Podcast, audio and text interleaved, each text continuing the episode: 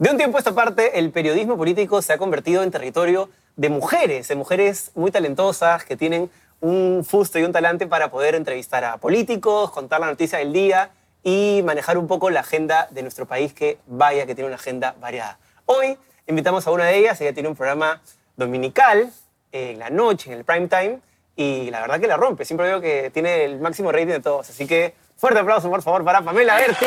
Gracias, máximo.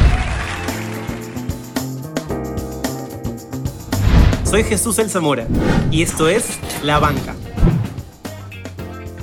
Auspiciado por Cambista, la primera casa de cambio digital del Perú. Aloft Lima Miraflores, marca del portafolio de Marriott International. Qué loco el tema del rating. Hace tiempo no, no, no tengo esa preocupación. Ahora que lo he mencionado, me acabo de acordar.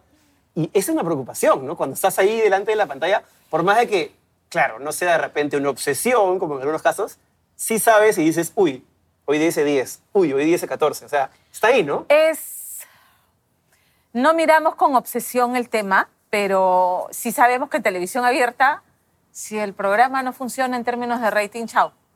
Es así. Entonces, hay que saber conciliar un programa que cumpla los objetivos de un programa periodístico, pero que además eh, sea tan atractivo que la gente a las 10 de la noche quiera sintonizarte y quedarse contigo hasta la medianoche, ¿no? Claro, tú peleas contra el sueño también, no solamente compites contra, otros contra el programas. sueño y, y además es... A ver, no puede ser un menú muy, muy cargado políticamente porque ya antes tuviste, hoy está Mávila, Roxana, Mónica, a todas las conozco. Mávila es compañera mía de la universidad, con Mónica he trabajado, con Roxana he trabajado, somos no íntimas amigas, pero nos conocemos. Entonces, ya al- al- en, la franja de las 8 la carga política ha estado ahí. Día D entra a las 10 con, con un contenido más, más social, más que apela a, a la, a- a la emoción, al día a día. Pero tenemos que desmarcarnos y si la agenda política está muy, muy, como ahora el tema pandemia, eh, eh, el cambio de gobierno, Manuel Merino, toda esta cual. coyuntura tan, tan cargada, claramente no nos podemos mantener al margen y tenemos que buscar como dijo, me parece que es Gabriel García Márquez, que puede sonar un cliché, pero es verdad, no es quien cuenta la noticia primero, sino quien la cuenta mejor. Y nosotros tenemos súper buenos reporteros que lo hacen muy bien. En línea de lo que has dicho, eh, Kapuczynski, un periodista pues Sí. increíble, decía una frase que las malas personas no pueden ser buenos periodistas. Eh, ¿Crees que eso se cumple en nuestro país? Absolutamente.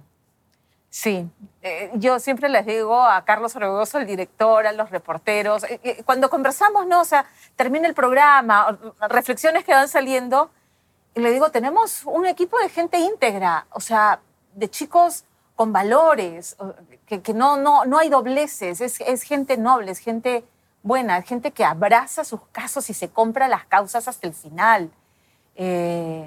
Impensable, pues, o sea, prestarte para recoger una denuncia y vendérsela al director y decir va, va, va, con un doble sentido, ¿no? O sea, queriendo a- a ayudar a alguien. Jamás, eso jamás va a pasar. Sí, yo creo que una mala persona puede hacer del periodismo una herramienta perversa, absolutamente. Eh, revisando tu hoja de vida, he visto que has tenido una curiosa estabilidad en tus trabajos televisivos. O sea, yo hoy día veía tu, tu biografía y decía, o sea, literalmente pareciera que hubiera sido una empresa, pues no sé, como, como trabajan los arquitectos, los abogados, que tienen más o menos una estabilidad y están unos años en una empresa, otros años en otra. Tú has tenido por lo menos cuatro años en cada casa televisora. ¿A qué crees que se deba eso? De verdad, cuando yo miro para atrás lo, lo que he hecho, a veces no me la creo. Mi esposo me dice, pero ¿por, por qué? Cuando te felicitan, tienes que saber as- aceptar que, que- que eso es lo que has construido. Creo que el, el máximo eh, bien que tengo yo es, es mi buen nombre. O sea, me he cuidado mucho. Yo, como soy en la pantalla, soy en la vida real. Eh, soy fiel a mis principios, he sido consecuente siempre. No, no me ha dado temor decir, aquí no sigo más porque no va con, con la razón de ser periodista. Y he renunciado y me he quedado sin chamba y chamba no me ha faltado luego. Y creo que ese es el, el- el mayor capital que tengo, es el nombre que he construido en, en virtud de esa trayectoria. Qué importante es dormir tranquilo, ¿no? Sí, claro. O sea, terminar de hacer el programa y decir, man, ya he hecho un programa en vivo, me pueden haber visto miles, millones, pero no he hecho algo de lo cual me sienta avergonzada y por eso no puedo dormir, ¿no? Nunca, Muy importante. nunca. Puedo haber sido a veces, que me lo han dicho, excesivamente emocional, pero una vez más, es, es auténtico, es lo que me sale del forro. Y si, y si la verdad es que es un reportaje, no, no es que sea mal, mal hecho, sino que huelgan los comentarios porque está ahí, no lo voy a hacer. Cuando yo comento es porque de verdad, si estoy indignada, se me nota.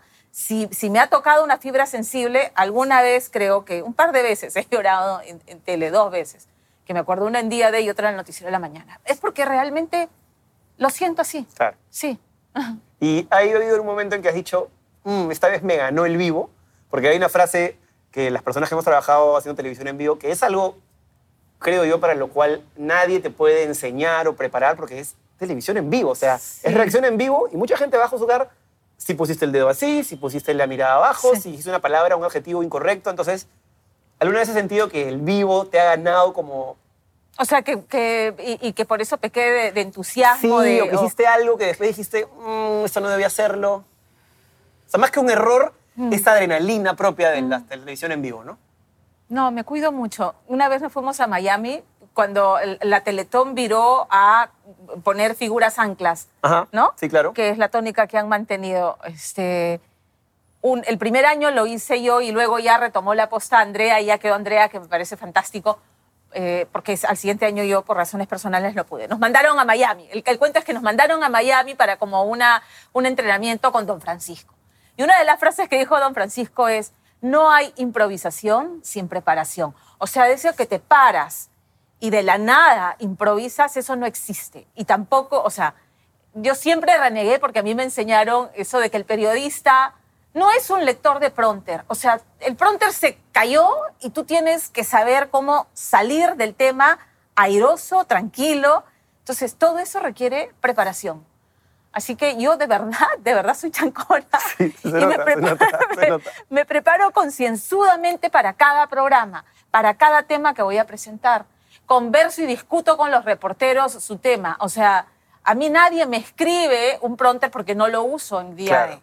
Y, y si hay algún comentario, y eso sí lo he hecho con Carlos Orgoso, cuando yo siento que hay que hacer un comentario editorial, y siendo yo quien representa, eh, o sea, como imagen de día de, es un tema que sí tengo que discutirlo con el director. Esa es la única vez en que me siento, lo escribo, lo discutimos, estamos de acuerdo, sí, para no salirnos de esos parámetros y estar Porque todos... una palabra te puede Así modificar, es. un verbo te puede modificar todo el criterio Entonces, editorial, ¿no? Así es, y lo hemos hecho, hemos eh, consensuado, y es las únicas veces en que en día decimos, eso lo ponemos en el pronter para no salirnos y no irnos más allá, pero es un comentario editorial, escrito por mí, que me sale del forro. Entonces, soy chancona. pues. Uno debe ser camiseta, porque siempre hablan de, de la camiseta más en estos tiempos, ¿no? Que, que los periodistas terminan siendo conductores de televisión. Como bien has dicho, lo que tienes que saber es saber manejar la tele, la cámara, el, el vivo. Sí. Uno termina siendo camiseta del canal de televisión, de la persona que lo contrata, o uno finalmente es camiseta de sí mismo. A ver, ATV, yo empecé en ATV, entonces hay un feeling especial, pero no, uno, uno tiene que ser fiel a sí mismo.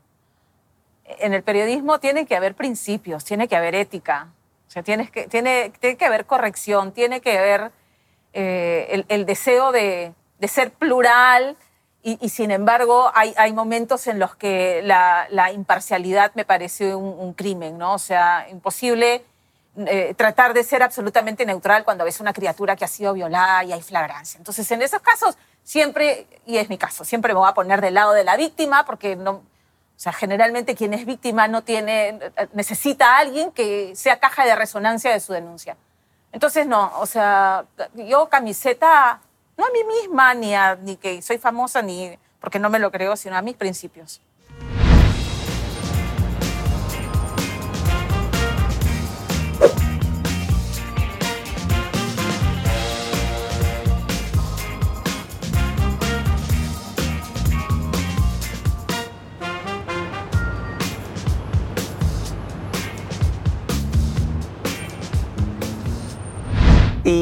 En esa línea, cuando uno termina siendo una persona pública, una persona eh, reconocida en la calle, por más de que, como tú dices, uno no se lo crea, No. uno no se cree el cuento pues, de famoso personaje público, eres, ¿no? O sea, eso es indiscutible, porque Sí. la tele te, te hace esto. Pero yo siempre tengo una curiosidad porque uno firma para uno ser personaje público, ¿no? Uno cobra el cheque, uno va al canal, pero la familia no necesariamente. ¿Cómo llevas eso de ser mediática y especialmente cómo lo lleva tu familia alrededor? Tengo suerte. Mi esposo es un, un sol muy brillante. Que, que, que, siempre alentó. Ayer estábamos descansando y me dice, yo, yo sé que yo soy el esposo de Pamela Berti. Ay, por favor, le digo, tú tienes, tú tienes vida propia y siempre has sido, es un personaje muy chispeante. Eh, mi esposo, yo le digo, es, el es pelirrojo, el colorado. Es, es un personaje peculiar, es un personaje. Entonces, a donde va, él es extrovertido. Y yo más bien, aunque no parezca, soy más bien más, más, más tímida. O sea, sí me gusta con, con, mis grupos de amigos, pero no soy normalmente extrovertida a menos que, que sea con gente que conozco. Entonces, no, le digo, sí, yo sé, yo soy el esposo de Pamela Bertis. él acompañado, él me impulsado. Él, yo di a luz a Patricio, mi segundo hijo, un lunes en la tarde. Y el domingo yo regresé a la conducción de día D y mi esposo me dice, por favor, anda. Chucu, chucu, chucu. Me saqué la leche, le dejé las leches, me fui a hacer mi programa y regresé. E, ese es, ese es Alfredo, o sea, ese es el, eh, eh, mi esposo. Y mis hijos entienden, respetan, ahora que han crecido, se, se dan cuenta del, del, trabajo de su mamá. Eh, al principio como que les extrañaba que hubiera gente en la calle que me parara, que quisiera tomarse fotos, no lo entendían. Difícil. Ahora y con las redes sociales además he visto que les pones lo mismo que hago yo, sí. les pongo el emoticón o, o, o, evito a menos que ellos me lo autoricen. Claro, mi hijo Exacto. tiene cuatro años, no me lo puedo autorizar. Y me parece que es algo valioso. ¿Tú lo haces a pedido de ellos que ya son grandes o por iniciativa no, tuya? a ver, eh, digo, yo también entiendo que, que, hay una curiosidad de la gente y hay cosas que yo sí digo quiero mostrar. O sea, tengo una familia hermosa, o sea, lo mejor de la vida, lo mejor que me ha podido pasar es mi esposo, mis hijos, lo disfruto. Entonces, si puedo compartir un poquito de eso que me hace tan feliz, lo hago, cuidándolos a ellos. Principalmente salgo yo. O sea, por ahí un 1 o 2% de mis publicaciones y con el rostro cubierto son mis hijos. Mi esposo un par de veces, ¿no? O sea, él, él entiende, me dice, sí, yo sé, soy tu esposo, pero no me expongas tanto. ¿No? Eso es. Y el acuerdo entre los dos es la persona pública, eres tú, no, no nuestros Buenísimo. hijos. Y está bueno que se pacte, sí. porque no hay un manual pues, para ser mediático o público en la época de las redes sociales. Claro. Y, y, justo eso iba el siguiente, el siguiente tema es, antes eh, la discusión sobre un futbolista que jugó mal un partido, un periodista que hizo mal una entrevista o cualquier acusación, por más infundada que sea, no pasaba de la conversación de un bar o de la casa. Ahora las redes sociales te permiten Estamos que... Estamos sobreexpuestos. Poniendo arroba Pamela Bertis, yo te sí. puedo decir literalmente lo que me dé la gana. Es bien tóxico. ¿Cómo manejas eso? Los ignoro. ¿No te iba a afectar? En algún momento sí, hasta que descubrí... Uno, alguien me dijo, Pame, nunca respondía, pero alguien me dijo, no le des brillo a este personaje que ni siquiera conocemos respondiéndole, que no lo hago. Eh, pero es verdad, entonces ahora uso la tecla en Twitter silenciar. Hermosa. Entonces es hermoso porque Aparte, te van a seguir lo... leyendo, claro, van a seguir haciendo claro. hígado, van a escribir y tú, nunca y te tú vas no lo vas a leer. hermoso, ¿ya? sí. El mejor de los mundos. Porque si lo bloqueas es como, ah, se picó. Sí, claro, claro. Y le das el me gusta, Así ¿no? es. De, de algún modo ya le estás respondiendo y dándole. Así que silenciar es hermoso. Y en Instagram, cuando son muy pocas veces, bloqueo esa cuenta y borro ese comentario. No me interesa tener, o sea, no me interesa, esa, esa, energía negativa no me suma. Claro, es un público más amable el de Instagram, sí, igual que el de Twitter. Que sí, son bien amorosos. Hay como una, como una confusión ahí sí. de, de, de, ideas, ¿no? Eh, ¿Crees que el camino, no sé si correcto, pero sé que lo has hecho tú, pero no te lo pregunto porque lo has hecho tú, sino en general, ¿crees que el camino correcto para llegar a ser un conductor es haber sido especialmente de periodismo reportero antes? O sea, ¿crees que es el camino ideal ser reportero y luego ser conductora de Dominical? Sí. Ideal, es el camino ideal haber sido. Uh, eh, qué feo suena, pagar derecho piso, pero o sea, yo salí de la universidad, he sido practicante, le he colaborado en investigaciones para otros reporteros, he salido a la calle y he hecho la nota menuda y vas escalando. Es una escalera, el bebé no, no sale de la barriga caminando y comiendo solo. O sea, son pasos que te van preparando. Ahora, no necesariamente para la conducción. Hay gente que... que Quiere estar detrás de repente. O que no, no tiene lo que tú dices, el vivo, el manejo, el, el poder improvisar, el sal, salir airosa de, de, del tema de la conducción, que no traspasa la cámara. Suena feo que lo diga yo porque de esta que se cree, pero hay, hay un tema, Es 100% hay un cierto. feeling que tiene que haber. Es como cuando dicen No la sé cámara cómo- te quiere o la cámara no te Sí. quiere. Eso es literal. Sí, entonces, a ver, ¿qué dirán? Alábate coles, pero escúchame, tengo en día de 11 años, en reporte semanal 6, en reportajes 4. Entonces, Traspasas la cámara, sin duda. ha- hay algo que ha permitido que yo siga frente a las Sí, claro. cámaras. No sé, además de lo chancona que soy. Claro, porque por más changona que sea, si te paras en la cámara y, si, y- no, si no hay eso... y es curioso porque en, el- en tu rubro, no sé si es carisma exactamente. En el mío, entretenimiento, sin duda. Absolutamente. La gente quiere ver las muelas y quiere ver que sea sincero y, y por eso empatizan o no. En cambio, el tuyo creo que es una mezcla, ¿no? Porque Sí. tiene que ver también con un poco de carisma, pero también tiene que ver con una cuestión de peso, de carácter, de... Y, ah, y- el- el- el peso es, es es una construcción. O sea, no es de la noche a la mañana. Es una cosa que construyes. Otra vez más volvemos al tema de, yo miro atrás y digo, sí, pues, ¿no? O sea, creo que estoy acá porque me lo he, me lo he Sí, ganado. sin duda, sin duda. creo. Y en esa línea hay una discusión que me parece muy interesante que es si una periodista puede ser una influenciadora de redes sociales, literalmente una influencer que recomiende marcas, ¿no? Hay como un conflicto que incluso me parece que ha sido tema de muchos periodistas Sí. y quiero saber qué opinas. Yo recomiendo marcas que yo he probado, que no, que no necesariamente es publicidad. De Ajá. hecho, que, no, que no, no, no, no, no ha habido pago de por medio. De Ujú. hecho, ha sido así. Porque probé esta, eh, lo que prepara esta chica y me pareció maravilloso.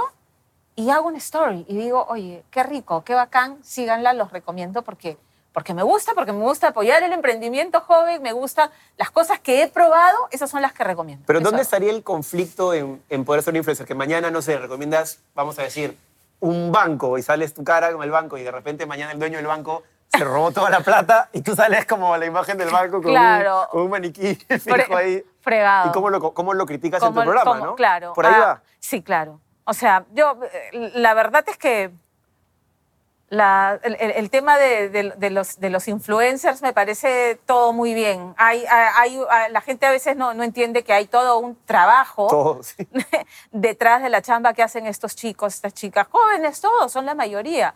Este, tampoco entiende que cada vez el público es más segmentado y los canales eh, de streaming, YouTube, en, en- en redes, eh, permiten captar al público al que quieres llegar de una manera súper eficiente y para eso tienen a sus voceros. Sí. Y es una chamba, la gente no lo está entendiendo, dice, este es influencer que se cree. Por ahí hay los desubicados, lo sé, ¿ya? Pero, pero creo que detrás de las cuentas que de verdad viven de eso y han construido sus cuentas de esa manera, hay una enorme chamba. Y, y- y me parece muy bien.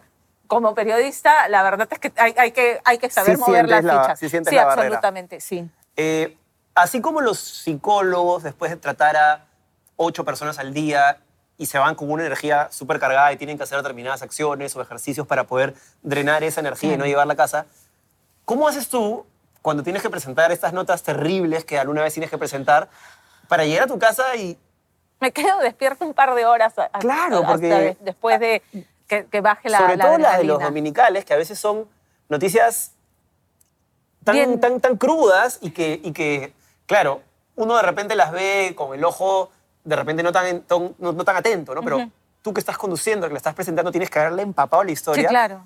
Y estás, me imagino, llena de rabia. ¿Cómo haces para una vez que te dicen, ya corte, gracias Pamela, chao, chao, se van los camarógrafos? Hay gente que ¿Cómo te vas a tu casa con que, esa eh, energía? No, me quedo, me quedo hyper un par de horas. ¿ah? Llego a mi casa, como algo, leo, veo tele, van bajando las revoluciones hasta que me agarra el sueño. Pero hay gente que alucina el, el tema de- del cambio de actitud de un reportaje a otro también. Entonces me dice, ¿qué, qué eres? Y está muy mal que utilicen el término bipolar porque es una condición Correcto. que tiene que ser tratada.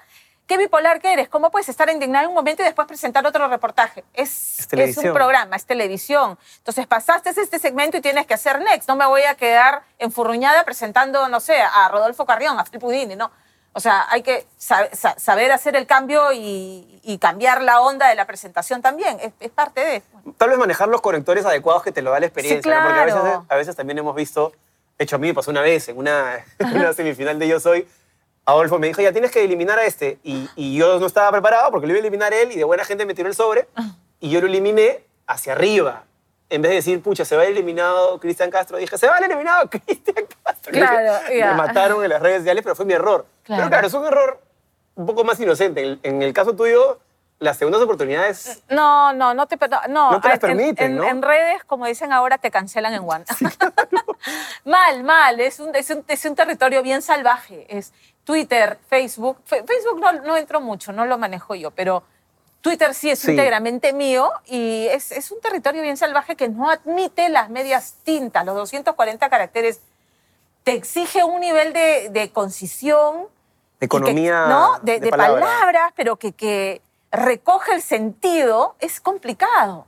Porque a la primera que te equivocaste, te viene una horda a insultarte, a, a retrucarte sin aceptar la posibilidad de que o, o te equivocaste o que puedas rectificar Claro. O, o ampliar. Y ¿ya? además es como que no hay grises, ¿no? Son No hay. o los rojos, que claro, cualquiera que tenga una idea de repente socialista es automáticamente un comunista o, pro- o progre- pro o- progresista, claro. Sí, o y el que no es un facho de pro derecha. Sí, o sea, exacto. Yo creo que el tema aquí en Perú, no sé si tú piensas lo mismo, la verdad que no estamos, o sea, la ideología no está tan clara, estamos divididos por otras cosas, ¿no? Pero es una sociedad muy dividida y Twitter con su 1% de muestreo de Claro. población, es eso, ¿no? Es esa división terrible. Sí, de Twitter en verdad no, no representa, no representa. No representa la nada. opinión general, claro. No, no, no.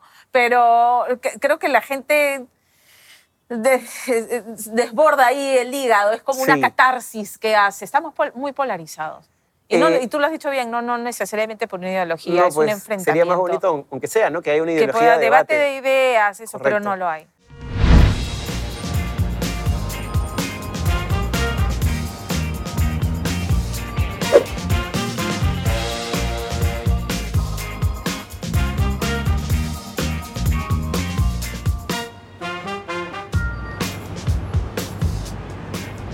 En Estados Unidos, en la reciente, eh, bueno, la reciente campaña, cambio de mando presidencial, quedó muy claro que los medios televisivos son, tienen una opinión muy marcada, no como aquí que, o sea, el dominical del 4 o del 2 o del 9 pueden tener una idea en base a lo que su conductor o conductora piense, pero allá los medios, o sea, CNN sí, es o es- anti-Trump y Claro, no sé, Fox o News. es demócrata o es republicano y es como que periodismo de, de- asumen periodismo de trinchera, me parece Es- alucinante. eso es muy raro. ¿Tú crees que eso está...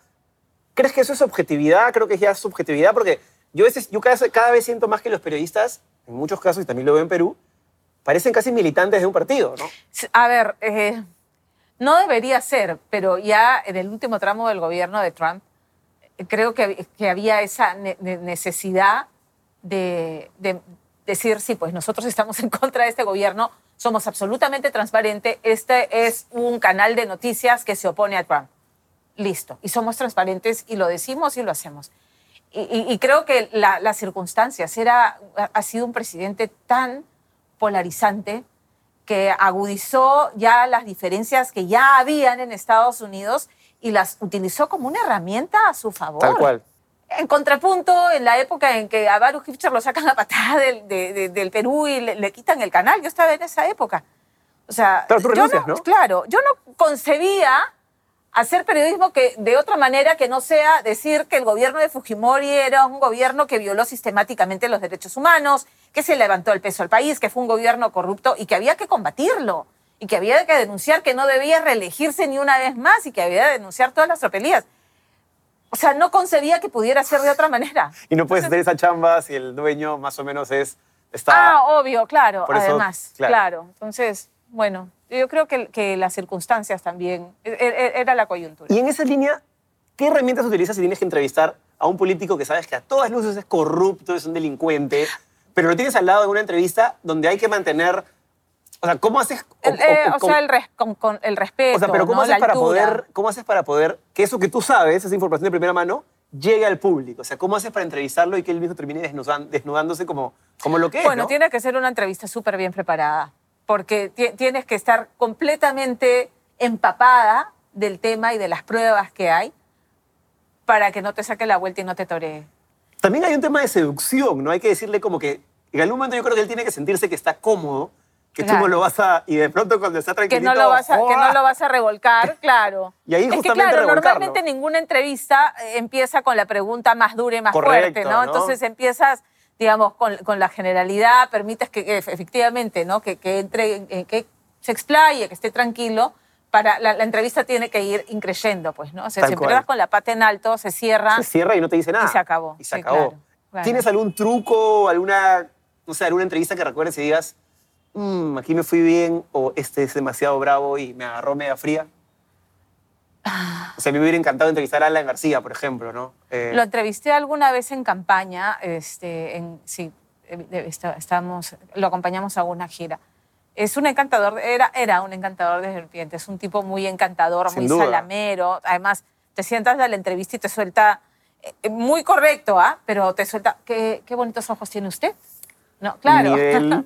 claro, claro, ¿no? Entonces, ahora que me acaba de decir eso, ¿cómo le puedo decir eh, tremendo que, corrupto que has levantado el país claro, con... Claro, pero por eso, una vez más, prepararte e ir eh, con las pruebas, convencida de que tienes las pruebas y que vas a poder refutar cada una de sus respuestas.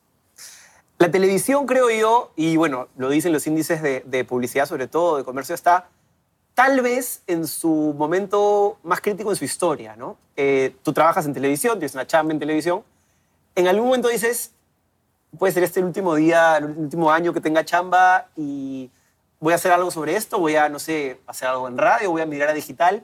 ¿Te cuestionas eso que tu trabajo depende de un montón de cosas que tú no puedes manejar? sí, pero algo que he aprendido con mi esposo es cuando lleguemos al río, veremos cómo lo cruzamos. No puedo, o sea, a mí me gusta las listas, poner check, soy una persona que me gusta, no puedes tener todo bajo control. Y, él me ha enseñado eso, o sea, hoy me concentro en hoy, en que el noticiero que hice hoy esté preparada para los temas, hacer bien el programa. Y, el domingo, lo mismo, o sea, no, no me proyecto mucho más allá, menos en estas circunstancias de, de incertidumbre. Total. ¿No? O sea, cuando lleguemos al río, vemos cómo lo cruzamos. Esa es. Mira, bueno, en paralelo igual siempre está. O sea, si no hiciera televisión, ¿qué haría? Sí, radio, sí me, gustaría hacer radio. Nunca he hecho, nunca he hecho nada que no fuera televisión. He escrito algunas cosas, pero siempre he hecho televisión. Pero radio podría ser. Pero sí, sí, sí, me imagino que sí vives, o sea, no eres ajena a lo que está pasando, que antes, no sé, pues una, una novela hablaba de, pucha, no le fue tan bien porque tuvo 16 puntos de rating. Hoy 16 no, no, puntos es... Hoy 16 puntos es, claro, claro, no. Cada vez la, gente te cambió por la, por la tele, por, la plataforma. o están viendo Netflix, están viendo cable, están viendo sus canales de YouTube. Otra vez el tema de la, segmentación. Las, medios alternativos a la televisión saben cómo llegar a su público, cómo generar contenido solamente para eso. Y es muy democrático, ¿no? Es, sí, me parece, me parece fabuloso. ¿Cuánto tiempo más durará día de... Eh, o este tema del periodismo televisivo, creo que son formatos que siempre van a existir, porque los canales de televisión tienen que tener su noticiero, tienen que tener su horario de prensa. Noticias y deportes yo creo que así es, van a salvarse que, tienen que estar. Ahora, ¿cuánto tiempo aguanten este cacharro ahí? No lo sé. No, sé. Esperemos que bastante. Ojalá.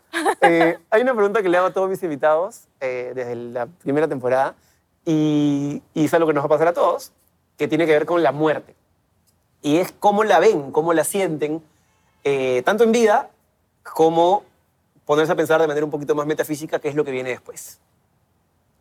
Fíjate que me he vuelto cínica respecto a la, religión. Con todo respeto, yo estudié en un colegio católico de monjas, eh, pero sé, la experiencia, la chamba, la, la, experiencia de vida me ha hecho desencantarme de algunas cosas, sobre todo de los dogmas, de la Iglesia Católica y, estoy bien distanciada de la Iglesia Católica. Soy cada vez más cínica respecto a eso.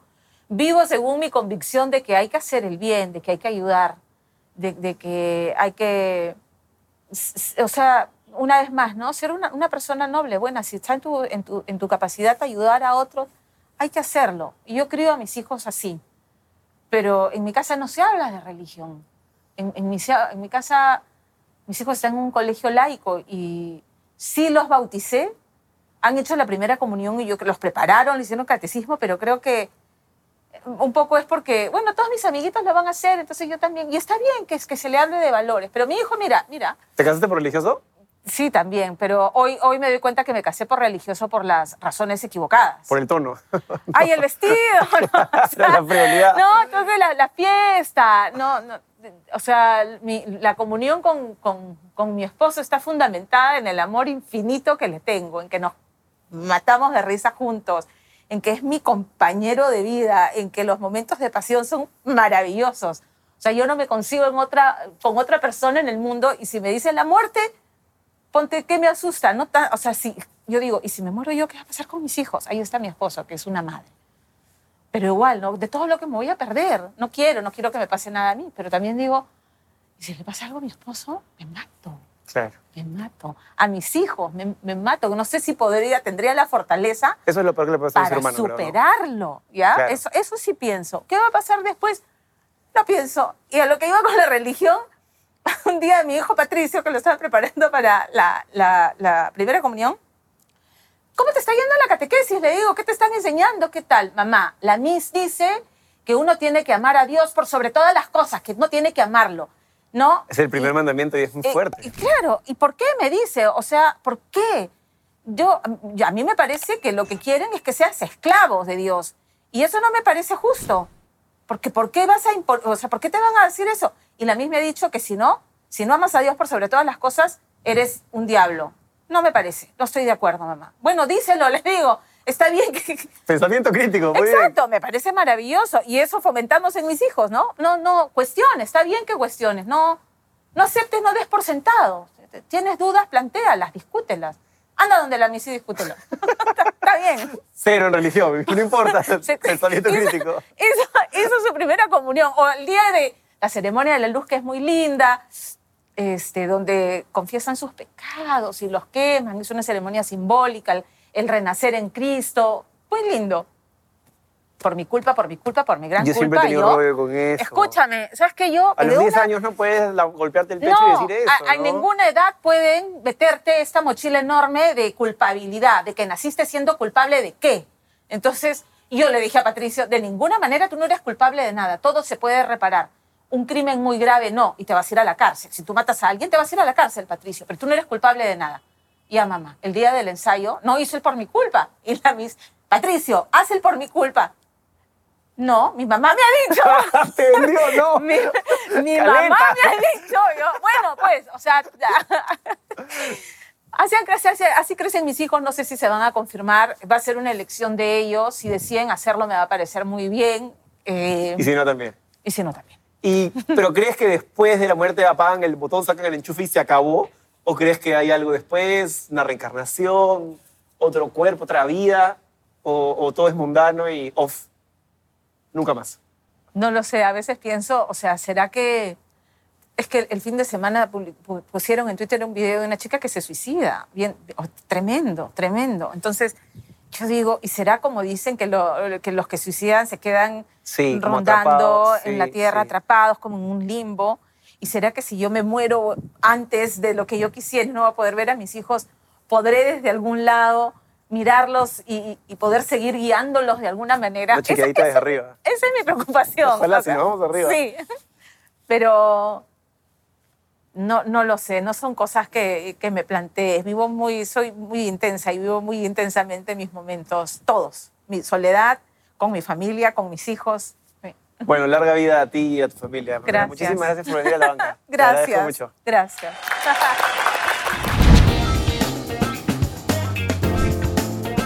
Esto es Contra la Pared. Presentado por Cambista, la primera casa de cambio digital del Perú. Contra la pared con Pamela Bertis. ¿Reportera o conductora? Las dos cosas. ¿Más de izquierda o más de derecha? Al centro. ¿Alianza, la U, Cristal o da igual? Ah, da igual, no veo fútbol.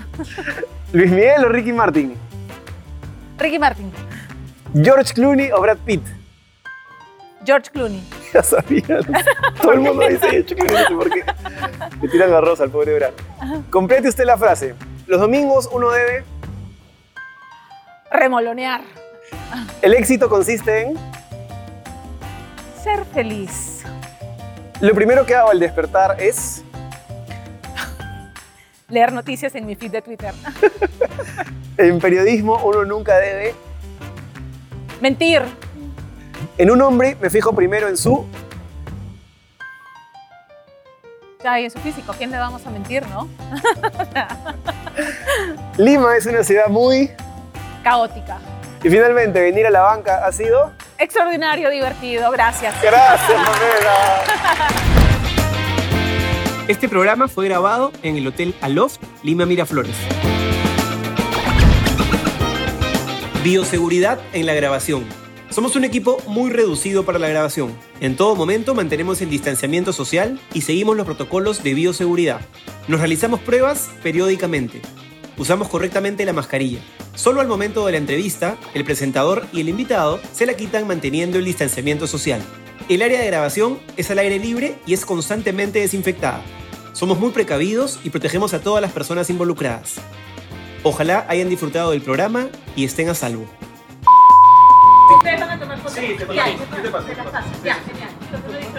El día del ensayo no hizo el por mi culpa. Y la mis, Patricio, haz el por mi culpa.